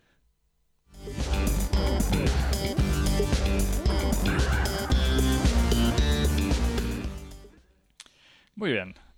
Habiendo eh, evocado una, la- las grandes Pasamos del séptimo art- arte al octavo, octavo. arte. Exactamente. Eh, siguiendo en, en- en las grandes obras que, que nos dio la República Oriental del Uruguay, eh, pero un poquito más tarde, una especie de- no sé si de hijo espi- espiritual, pero sí de alguna manera antes evocábamos una época pre-internet, ahora vamos a hablar de internet Exactamente, sí, sí. eh, 100% y de Tiranos Temblad. O sea, Tiranos Temblad en nombre de un canal de YouTube eh, creado por Agustín Ferrando, un realizador audiovisual uruguayo, en donde se publica, o sea, es un canal en donde se publica un programa del mismo nombre que consiste en un resumen semanal de noticias de Uruguay.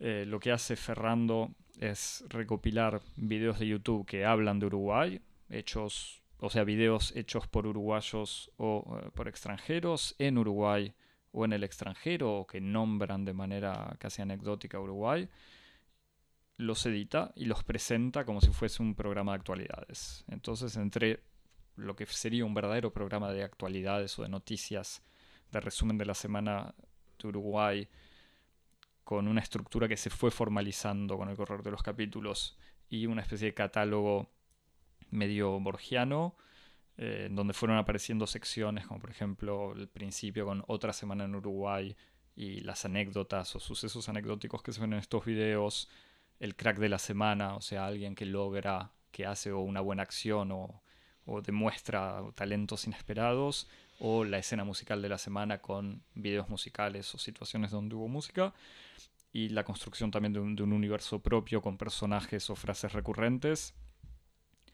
Esto, o con videos que aparecen muchas veces o imágenes que vuelven a aparecer, como el Uruguay es el mejor país, eh, la frase what o qué loco, ¿no? Eh,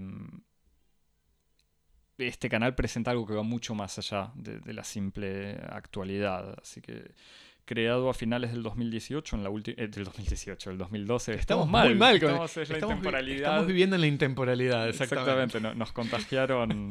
Revela películas. estamos. Eh, Cuando justamente Tiranos Temblado en el fondo respeta una temporalidad muy precisa, aunque no lo hace tanto. Sí, es cierto. Pero bueno, tiene una especie de exigencia de la actualidad permanente. El canal fue y el programa fue creado la última semana del 2012. Eh, existió semanalmente de manera eh, sin, sin faltas, todas las semanas durante cuatro, o casi durante cuatro años y dejó de, de mantener esa regularidad para aparecer esporádicamente en ciertas ocasiones, como por ejemplo resúmenes estacionales o anuales.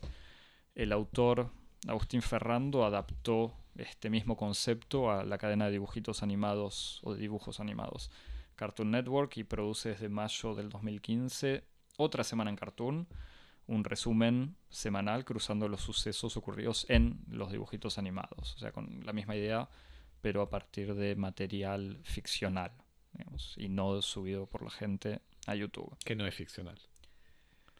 Bueno, claro, está bien. Digamos, Vamos a ficcional en entrar. el sentido con, con autores Vamos a entrar en con, con- autores precisos y sobre todo un, un- un material eh, con propiedad, eh, con propiedad intelectual eh, cara, además, siendo Cartoon Networks, no, no sé a qué cadena pertenece, pero uno de los canales infantiles más importantes del mundo. Pero bueno, nada, esto, Tiranos Temblades, para mí una de las creaciones más originales, inteligentes, interesantes de, de Internet. Eh, y que justamente es casi difícil presentarlo o definirlo por esta, esta calidad, eh, esta imaginación que tiene. Que Sí. lo adoramos, que retoma, digamos, tiene un, como el punto de partida, es algo que está presente en, en 25 watts y en whisky, que es una eh, supuesta banalidad del Uruguay, con una frase que aparece en uno de los videos y se convirtió en, en uno de estos momentos repetidos, que en Uruguay no pasa nada. Exacto. Me parece que eso, es como lo central, en el sentido en el que eh, está apoyado sobre esa máxima, que es un lugar común, un lugar común del que los mismos uruguayos en alguna medida se sienten condenados y se ríen de él. Este, en ese sentido me hace pensar incluso como a otros lugares comunes muy similares en, otros países como Finlandia o, Bélgica, que son países también que, por su situación histórico-geopolítica tienen como esta idea de, bueno, nosotros no nos pasa nada, nosotros vivimos en la repetición, en, la, monotonía y, es como un lugar común y como todos los lugares comunes permite también un trabajo sobre ellos. Y ese lugar común me parece que le permite a, tiranos la, posibilidad de hacer como de lo banal, una especie de retrato del presente y, de la situación uruguaya, que da cuenta de una experiencia provincial que todo el mundo tiene en el presente hoy. Me parece que todos cuando vemos Tiranos Temblad, incluso el, éxito internacional que tuvo Tiranos Temblad, es porque todos ven eh, en YouTube una cierta, un cierto campo de producción de testimonios que son provinciales. Internet y YouTube son provinciales. Funcionan como provinciales. Uno de los materiales típicos y clásicos de Tirano son, por ejemplo, los, eh, los videos hechos por alumnos de español estadounidenses. Sí, pero un poquito antes de eso, eh, y me parece que como hay un elemento muy importante, que es eh, la, como la correlación que existe entre Tiranos Temblad y el formato de, de, de, ¿cómo se dice? De noticiero cinematográfico. Porque es cinematográfico. Como Tiranos Temblad es un poco como sucesos argentinos. Como es, claro, lo que pasó el último mes o la última semana. Exacto, se, engancha en esa, en esa como, por, lo menos en apariencia, porque incluso las placas del comienzo Tiranos Temblad comienza con, unos, acordes del, himno, uruguayo y una especie de, escudo, de, heráldica que reenvía el escudo uruguayo, etc. Se, inserta en esta tradición de producción de actualidad, de discurso de actualidad, bajo el modo un poco periodístico que tenían los, em, los eh, noticieros cinematográficos. Nada que ver, te cuento esta anécdota. Por favor. De vuelta para hacerme el canchero. Uno de los primeros enviados de los hermanos Lumière, los inventores del, cinematógrafo, habían viajado a, a Rusia, Europa del Este, para vender los aparatos y estando ahí, como era al mismo tiempo que el proceso Dreyfus, o sea, un militar francés acusado de espionaje por ser judío, eh, y que le pedían eh, informaciones sobre eso, montó video, o videos, film que tenía eh, para dar ejemplos y lo transformó en sucesos de actualidades. Es como uno de los primeros usos ah, era la transformación de, películas filmadas para demostrar la nueva técnica en videos de actualidades absolutamente falsos. O sea, pero, es, excelente que el comienzo del género sea la ficción. Totalmente, creo que es en la Chinoise justamente donde dicen, igual que Méliès, ah, hacen ese, ahora no sé si en la Chinoise o en, otra película de Godard, pero hacen ese comentario diciendo, bueno, se dice que los Lumière filmaban hacían documentales, justamente porque filmaban el tren, la usina, y que Méliès hacía ciencia ficción, cuando en realidad Méliès hacía documental, porque ah. filmaba la, la, imaginación. Pero bueno, pequeño paréntesis anecdótico. No, pero bueno, la idea de que se reinserte en esta, en esta tradición como periodístico. Sí, periodística en el sentido de producir actualidad. Sí, incluso de decir como qué pasó. Exacto. Y después hay otro punto importante que hay que agregarle a eso para, que tome su, amplitud, el, como el elemento revolucionario de Tiranos, es que eh, la idea de que lo que constituye como a, a un gran país a una gran ciudad, a una gran comunidad, es una distinción muy clara entre lo público y lo privado. Los grandes países, la actualidad de un gran país es una actualidad pública. Los grandes diarios, las grandes naciones discuten eh, problemas diplomáticos, política internacional, comercio exterior. Los países intermedios discuten política regional, discuten eh, procesos ligas, ligas regionales de fútbol. Los pequeños países discuten cuestiones nacionales. Y cada vez la distinción como entre público y privado se va borrando más hasta llegar, por ejemplo, al, digamos, por ejemplo, al arquetipo del, del, relato en donde esa distinción se borra, que es, por ejemplo, el periódico pueblerino. diario de un pueblo, eh, pone medio en el mismo lugar eh, un choque, eh, una visita de un ministro a una escuela, el casamiento de fulanito de tal con menganita, la crecida del río y se escapó un caballo. Una especie de, de borramiento de esas dignidades que están muy muy claras en instancias, si se quiere, como superiores, dominantes, hegemónicas, en donde lo digno y lo indigno, lo alto y lo bajo, lo público y lo privado están muy separados, y que como una especie de pequeña escala, escala provincial, local, lo que, ahí esas, esas distinciones están más, más borradas, hay como o por una especie de, falta de dignidad o por una especie de falta de espesor acontecimental, esas cosas se mezclan y comparten lugar. YouTube provincializó la actualidad mundial. YouTube es como esa especie de, diario pueblerino de la humanidad, en donde está eh, los goles de la Champions League, los discursos de, Trump, las sesiones del Consejo de Seguridad. Y la visita al zoológico de Juanito. De Juanito. Las clases de guitarra de Menganito. Eh, el primer, la primera andada en bicicleta de no sé quién yo creo que Tiranos Temblad, a través de interrogar ese archivo con la perspectiva de Uruguay, lo que hace es decir una verdad muy profunda de lo que son los modos de representar los acontecimientos en la era de Internet. Y en ese sentido, ese retrato provincial del Uruguay a través de YouTube, lo que está diciendo es una verdad muy profunda de los modos que tenemos de acceder a las actualidades eh, en toda escala, independientemente de Uruguay. Parece que hay como una especie de, procedimiento que aparece, que da la sensación de que es folclórico, de que nos reímos porque son los uruguayos, etc. Pero que en el fondo está diciendo como una gran verdad de los modos de existir de los acontecimientos en esa especie de gran diario pueblerino que es Internet. Sí, y que se ve con, de todos modos, el éxito que tuvo. No, chequeamos la, la, cantidad de vistas que tienen los videos, pero está claro que debe tener más abonados que ciudadanos uruguayos. o sea, el éxito va mucho más allá. Probable, es muy posible. Yo creo que es muy, posible, sin conocer nada de Uruguay, eh, disfrutarlo profundamente y en el fondo... Bueno, iba a decir, por eso funciona con Cartoon Network. No, si funciona con Cartoon Network es porque otro detalle es un talento eh, de editor eh, eh, extremadamente confirmado. O sea, tiene una capacidad que, fue obviamente mejorando desde el primer capítulo, pero ya en el cuarto, en el tercer cuarto capítulo ya se, nota la lógica general.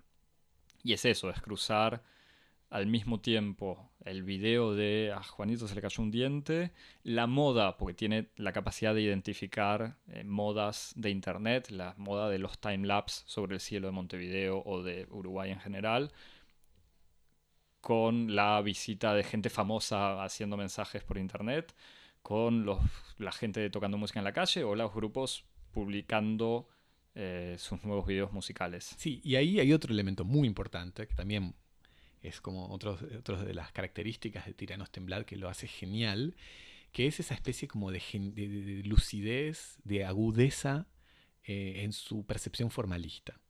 En el sentido en el que todo el mundo está persuadido ideológicamente, culturalmente, de que Internet sirve para expresarse, para expresar lo íntimo. Sí, que cada uno va a poder mostrar verdaderamente lo que es. La singularidad de, mi experiencia subjetiva del mundo. Si hay algo, si hay un mito sobre el cual está construido eh, el mito expresivo de Internet, es que todos podemos contar nuestra historia, todos podemos expresarnos soberanamente como individuos singularísimos, como aportando nuestro punto de vista sobre el mundo en una perspectiva de totalización, en donde la suma de esas perspectivas nos va a dar como un conocimiento democrático de la realidad. ¿Estás diciendo que dos personas hablándole a un micrófono en, el living de una casa ocurre en otros lugares, Javier? Absolutamente. Absolutamente. Yo me estoy dejando hablar por el, por el lenguaje, no estoy expresándome. Yo no, yo no me pienso, soy pensado. Este, bueno, pero eh, está este mito, ¿no? de la expresión individual, de la experiencia subjetiva, de la posibilidad de documentar, de, testimoniar de su existencia desde su punto de vista singularísimo como una, como una experiencia al mismo tiempo de expresión y de libertad. Y que cada uno le puede hablar a todo el mundo. O sea, que yo puedo hablar y todo el mundo va a poder recibir mi mensaje de alguna claro, manera. Exacto, yo le puedo hablar a todo el mundo y además le, hablo como yo quiero, desde mi punto de vista, con mis capacidades, con mi estilo. Toda esa especie de mito de la singularidad de la expresión, Tiranos Temblad la destroza con la capacidad que tiene para producir series. En el modo en que Tiranos Temblad es como una especie de gran catálogo de narratología. En el fondo, todo el mundo cuenta las cosas igual todo el mundo está insertándose en esa especie de gran trama, de gran novela de la humanidad, repitiendo todos lo mismo del mismo modo, al mismo tiempo por deseo y por necesidad.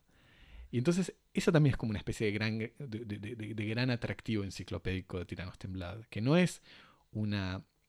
no es solamente, como es en apariencia, un resumen semanal de acontecimientos uruguayos, sino que en el fondo es un resumen semanal de las condiciones de posibilidad de los, de los acontecimientos.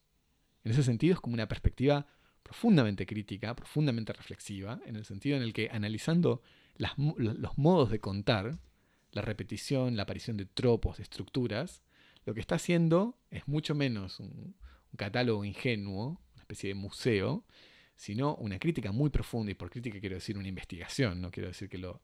Porque además eso es lo interesante de Tiranos Temblado. Tiranos Temblado no está eh, vehiculado por una voluntad de juicio, de asignar valores, no, eh, donde hay cosas que son mejores o peores, sino que está animado por una voluntad de entender cómo se cuentan las historias.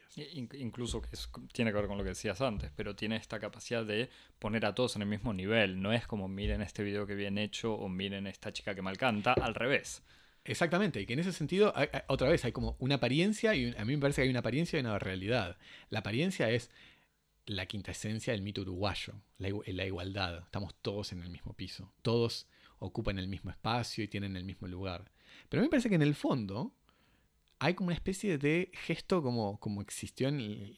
por eso me parece que hay que ponerlo en, en la continuidad de la, de la, gran tradición del formalismo. Hay como un gesto como el estructuralismo, que yo te leo al mismo tiempo las obras máximas de la literatura y el correo sentimental y todo es sujeto a un análisis estructural. Parece que en ese sentido, Tiranos Temblad hace esta operación. Y en ese sentido, produce un discurso muy interesante sobre el modo de producir acontecimientos, en el modo audiovisual en YouTube.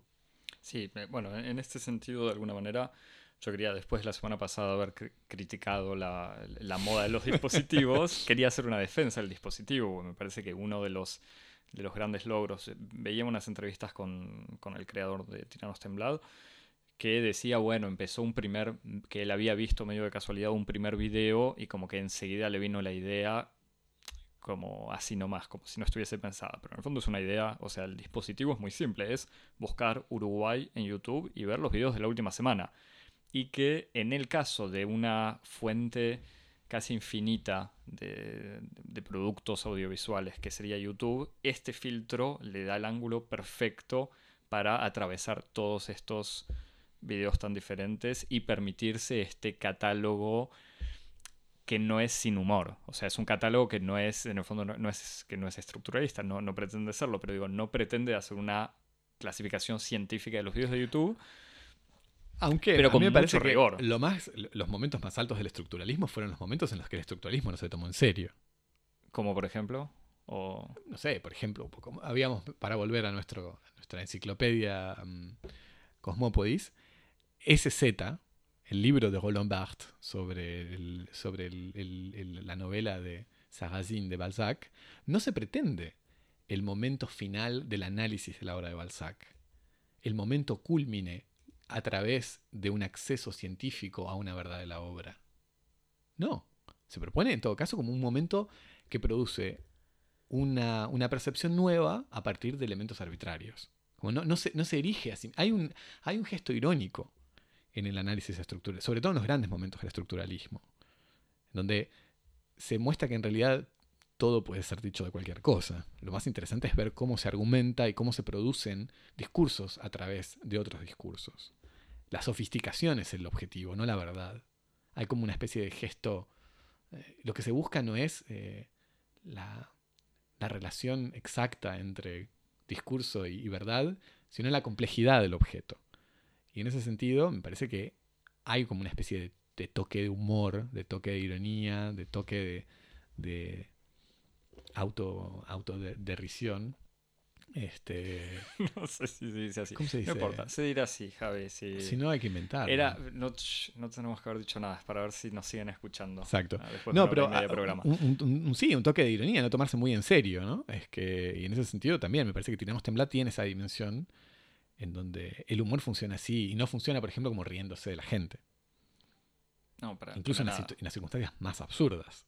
No, totalmente. Inclu- incluso con preguntas de por qué vi este, caí en este video, por qué lo habrá hecho, el enigma de la semana y listo, y no ningún otro. Bueno, pero estabas defendiendo el dispositivo. No, decía el dispositivo, que, que en, este caso un par de reglas simples, o sea, esto, es decir, Uruguay en la última semana permite eh, la sistematización de un análisis Mm. que va y que incluso mostrar una realidad, o sea, viendo a Tiranos Temblad como obra, yo hubiese dicho documental, pero es, es esto, o sea, es un- como una forma documental que tiene la riqueza, eh, que es mucho más parecido a un, a, un docu- a un ensayo documental en el fondo. O sea, esto, siguiendo la charla de la semana pasada, que Sí, quedó esta cosa de la cita, o sea, de que en el fondo lo que hace es citar y reconstituir a partir de los videos ajenos. Y en ese sentido es, eh, ¿cómo decirlo? Es maravilloso por la capacidad de retomar cosas interesantes y construir algo que va mucho más allá. Tal cual, no, es que en ese sentido, para retomar lo que, un poco de lo que decíamos de la semana pasada, es como, es una cinematografía del ready made. Es como una especie de cinematografía medio duchampiana o warholiana, en donde el mundo ya está demasiado lleno de cosas. Para contar historias no hay que inventar, hay que tomar lo que existe y reorganizarlo. Como el, gesto artístico no, no tiene que ser tanto la producción como una reorganización. Y en ese sentido, además de que se inserta en este mundo así como post-ficcional, eh, me parece que hay, otro elemento importante, que es como una especie de elemento, no sé, yo le- hay como un- una serie de problemáticas ahí que me interesan, que también podríamos ir desarrollando en varios episodios, pero que me parece que, que existe ahí, que se, que se insinúa en varios de los temas que estuvimos hablando en los últimos tiempos, que es como una especie de, de- de ética y de estética antiproductiva. En el sentido en el que el gesto, el gesto de creación no tiene que ser la producción de cosas nuevas, sino una, una lógica del reordenamiento, que se puede ver tanto en, en- en el procedimiento, si querés, del remix, del sampleo, en la intervención curatorial, eh, en la preocupación económica por el reciclaje. Es como hay una especie de, una, una forma como de conciencia o preconciencia de sobresaturación de cosas, de objetos, de discursos, de contenidos, y que el gesto, que es históricamente pertinente, no es el de ag- ag- agregar a eso algo más, algo encima, algo que pretenda reivindicar una cierta singularidad, sino que la singularidad es agenciamiento, reordenamiento, edición. Y me parece que en ese sentido Tiranos está en esta, esta especie de, de- de perspectiva creativa, intelectual y artística. Y, y lo que hace que siendo un, un canal de actualidad, entre comillas, obviamente se pueden ver hoy todos los capítulos y todos tienen la el mismo interés, por, por no decir valor, que en la semana en, en la que salieron, obviamente. Absolutamente. Sí, sí. Eh, pa- para, bueno, sí, para cerrar, pero No, para, para sí. preguntarte... No, lo, otro que me parece que era importante como señalar, como no sé si... Todavía no, no, no, no, no sé muy bien cómo, cómo, cómo, cómo me posiciono yo al respecto, porque es una cultura que me es un poco ajena, pero que me parece que no, he- no hay que dejarla de lado. Es como la especie como de relación que existe entre eh, la producción de tropos, tiranos o- otra vez, para volver a la metáfora, o a la metáfora no, a la afiliación estructuralista, eh, Tiranos trabaja sobre los tropos, sobre las figuras, la repetición, cómo se produce, cómo se produce diferencia en el seno de la repetición.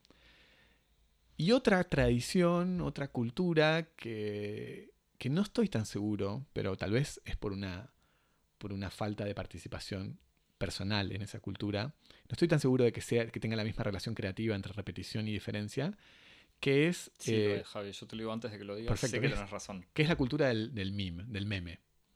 Eh, tiranos, así como para produce tropos, también tienen una especie de relación del con su público, en la, gran medida en la que parte de su, su, éxito funciona como en la interacción con su público y la capacidad que tiene su público para apropiarse de los contenidos de tiranos y transformarlos en memes, en memes.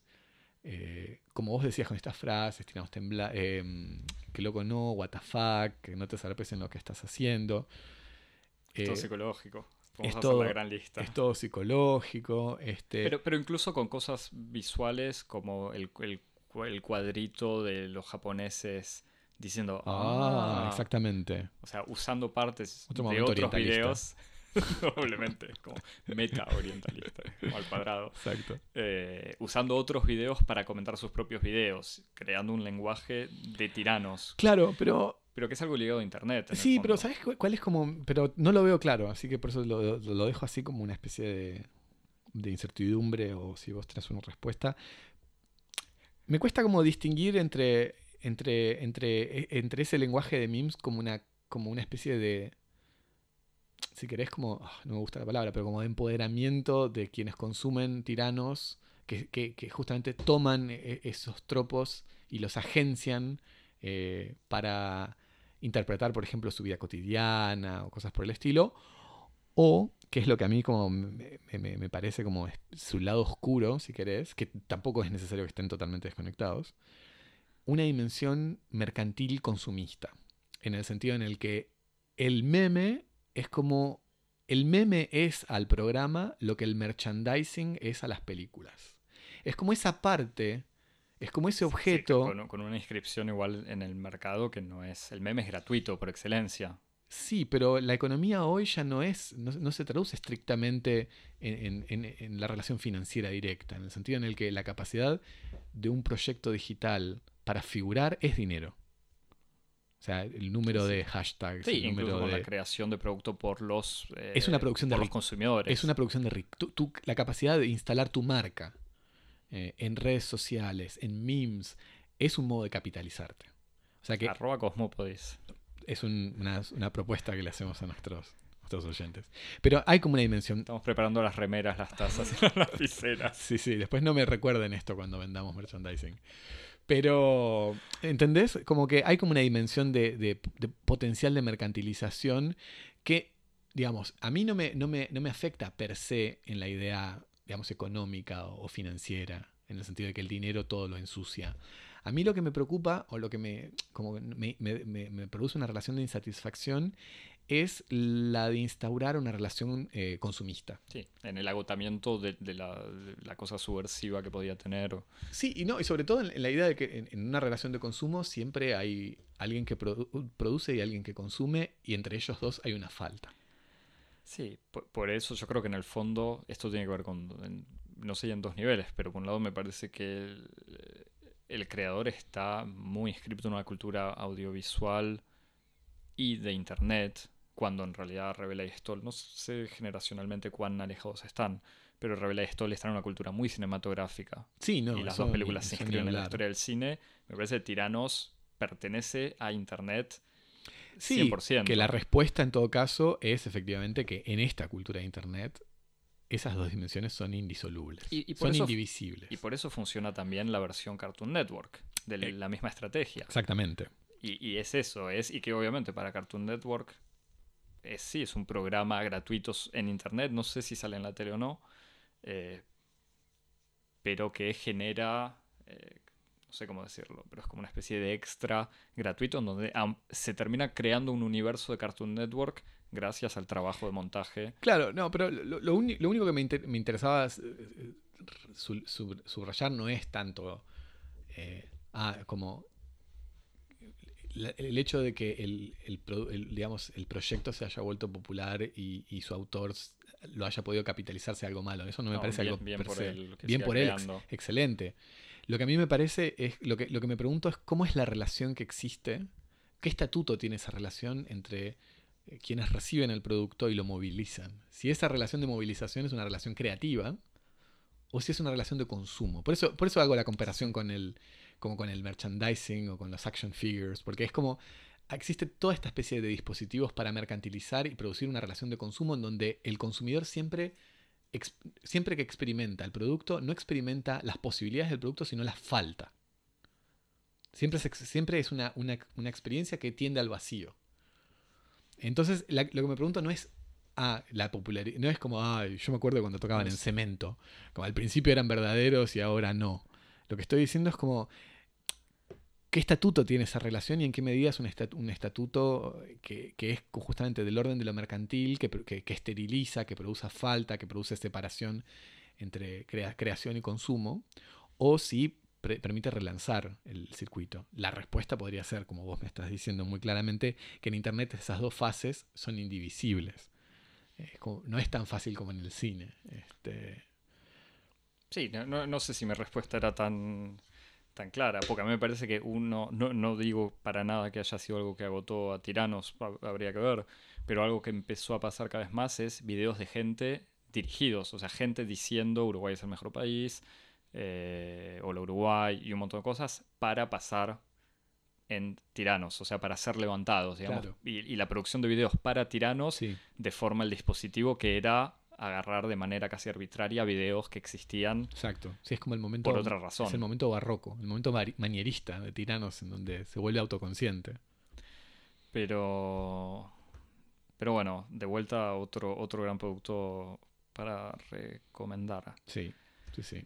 Y gracias YouTube por todo lo que nos das. Gracias YouTube por todo lo que nos das. Co- Como dice el, el cierre de Tiranos. ¿Algo para recomendar? Eh, había pensado, pero en realidad no sé, porque en el fondo, de vuelta, Tiranos, con esta manera de, de montar productos de otras cosas, se inscribe en una especie, o sea, se inscribe de manera diferente en una gran, en una historia del documental de, de montaje, pero no sé, que es estúpido como término, pero el documental de montar imágenes de archivo, Sí, sí, que no trabaja con, con rodaje propio. por eso. Bueno, pero es que el término, pero es que existe la categoría documental de montaje cuando todo documental es- tiene montaje, pero bueno. Pero me hacía pensar en otro documental eh, que había visto hace poco, mm, que se llama Desorden o Disorder o no sé qué, pero en chino, pues un documental chino de Wang Weikai de 2009, que había sido a partir de imágenes amateurs y, y periodísticas, retrasaba un par de sucesos eh, de la vida cotidiana en una ciudad, o sea, un- no sé, un accidente de tránsito con unos cerdos que se escapan por la ruta, un tipo que amenaza con saltar de un puente y que reconstruía una hora y media de sucesos en una ciudad a partir de diferentes fuentes. Mm. Que era, que un me acuerdo además haber visto esta película en un festival y que había un montón de público escandalizado diciendo, pero ¿qué es esta basura? No sé un montón, pero un par de personas que decían esto es algo banal que se puede ver en cualquier lado. Cuando justamente no veían que la operación de la reconstitución a partir de diferentes puntos de vista era interesante, pero es algo alejado. O sea, me parece que, el, que Tiranos va mucho más allá eh, de eso. o que eso. Yo recomiendo una, una página de internet que hace mucho que no, no consulto, pero que en su momento cuando la descubrí me resultó fascinante y, y hacía pasar todo a través de ese filtro. Eh, es una... TV Tropes. Sí, Sí, sabes que tengo, no sé malas noticias, pero hace poco la visité y se convirtieron en una versión paga. Lo tiene como un- Ah. creo que se puede seguir visitando, pero toda la genialidad del internet, internet que pone en común eh, que, que- que pone en común el saber fue medio monopolizado. Pero no, Bueno. no sé cómo se puede seguir viendo igual. Bueno, malas noticias, pero en todo caso me- lo, lo- lo cito como un hecho pasado. Entonces, era una, una wikia, una Wikipedia, justamente una enciclopedia colectiva, eh, que se llamaba, o se llama se llama todavía, creo que se TV se puede Tropes, encontrar. o sea, TV Tropes, los tropos de la televisión, y que es un, un gran catálogo de, de de tropos narrativos eh, De la televisión y del de la cine. televisión y del cine, en donde justamente se analizan las grandes estructuras con, con- con- con- con personajes, eh, personajes recurrentes, estructuras recurrentes, con nombres muy, muy graciosos además. O sea, con una rigurosidad y una exhaustividad propia de un trabajo académico, pero con un gran sentido del humor y, una, y, y un gran genio a la hora de, de bautizar estas, estas eh, categorías de análisis. Así que invito a leer TV Tropes, si Muy se bien. puede. Yo, yo- yo había pensado en. Pensé Uruguay y musical, mi género favorito, y pensé en el biopic de Gilda con Natalia Oreiro. Que no lo vi, pero sospecho que debe tener buena música. Que lo único que tiene de uruguayo es, eh, Es la actriz. es la actriz. Bueno, Javi, no es poco. Bueno, Bueno, Eh, nos vemos la semana que viene. nos escuchamos la semana que viene. Vamos Nos- a charlar de Wild Wild Country. Exactamente. Y de otro tema sorpresa. Otro tema sorpresa. Así que estén atentos a arroba Cosmopodis Arroba Cosmopodis en, en, Twitter. Instagram y en Twitter, en donde se anuncian todas las noticias y las novedades jugosas de este bello programa. Y se suscriben en iTunes, SoundCloud, Stitcher, Pocket Cast y Y donde todo, quieran. todo, todo, todo. Y nos escriben con propuestas, ideas, críticas y sugerencias A a cosmopodis.gmail.com. Muy bien. Gracias por todo. Chao, Javier. Chao.